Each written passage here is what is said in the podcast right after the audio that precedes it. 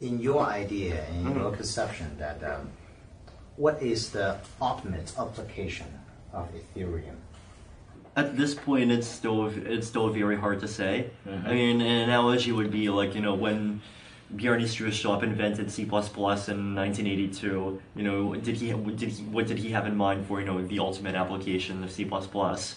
And the approach that he took instead was let's create a language that you know that has properties that developers like, and if it's good, then developers you know, there are very many developers. Developers have they are very creative and very smart, and they'll probably come up with even more things than I can myself.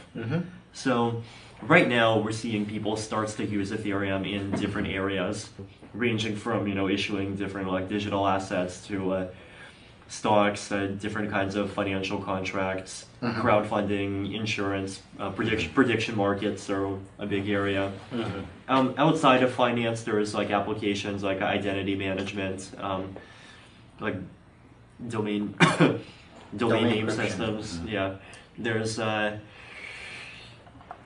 some like there supp- like supply chain tracking, so Uh-huh. like tracking like wh- like products as they get manufactured, you know, move through move through the supply Okay, chain. let me naturally. translate one Sure. by one. Okay. 那么这个 Vitalik 开始介绍这个呃以太币以及以太坊能够创造出来的这样子的应用，它能够应用在哪些区间？比如说在这个呃金融领域，那么很多的需要有保密交易的，或者说是需要有非常严格的安全措施的这样的交易呢，可以使用这样的一个货币或者说是这种应用来进行交易。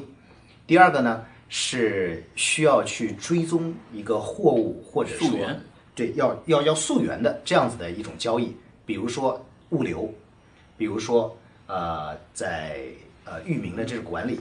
好，对，以前我说一个重要的东西，就是这个 Bjarni s t r u s h o p 这个一九八二年那啊个创造了创 C++ 语对言的创时造候嗯对对，他他不像那个 C 加加这个有什么这个终极的应用，嗯他他的思想就是做一个一个很好的编程语言，做一个很好的平台。如果 develop 呃那个开发者对，如果开发者喜欢这个语言这个语言，他们他们要自己要一个 they'll figure out what applications people they want to develop。可以做继承性的开发，嗯所以这是一个开源的一个系统。对对，